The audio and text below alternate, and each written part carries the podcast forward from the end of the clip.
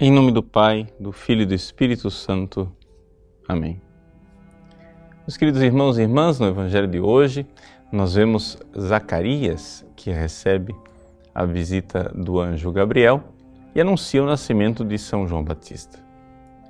Aqui, todo o ambiente é realmente de preparação para a vinda do Salvador, que é Jesus, porque nós sabemos que com o nascimento de João Batista, nós temos aí aquele que virá para preparar a vinda do Messias. Mas existem alguns pontos que a gente é, poderia é, analisar nesse Evangelho que são bastante interessantes para aplicação na nossa vida.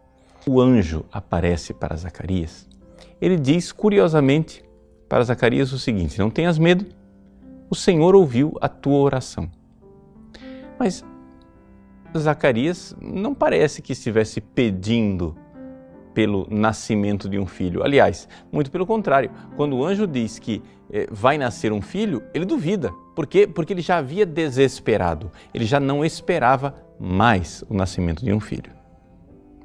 Santo Agostinho então explica eh, como é que isto que Zacarias estava fazendo, oferecendo incenso no altar, e pedindo pela salvação, pela remissão dos pecados do povo, para que as orações do povo fossem ouvidas, isto é que foi verdadeiramente o ouvir as preces. Ou seja, as preces que Zacarias estava apresentando ali como sacerdote no altar do incenso é que foram ouvidas. Ou seja, Zacarias estava pedindo pela salvação de todo o povo.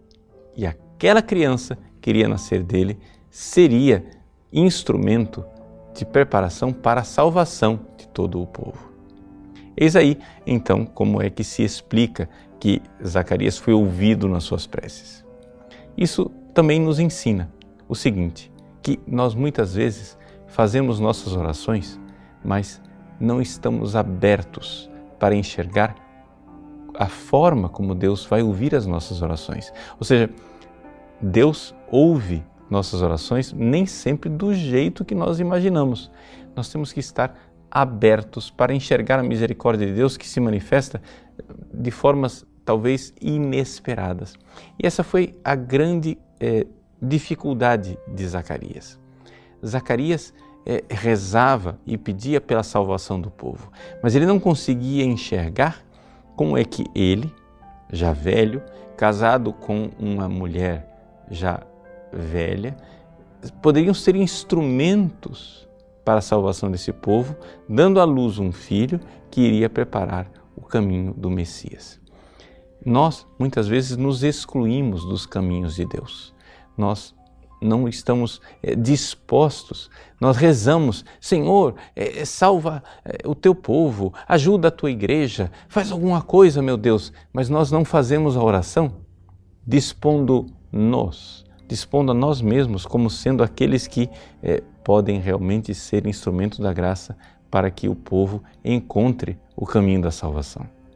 Por exemplo, eu conheço alguns jovens que às vezes rezam pelas vocações e passam horas diante do Santíssimo pedindo pelas vocações sacerdotais, mas nunca fazem a oração dizendo assim: Senhor, se for eu, chama-me.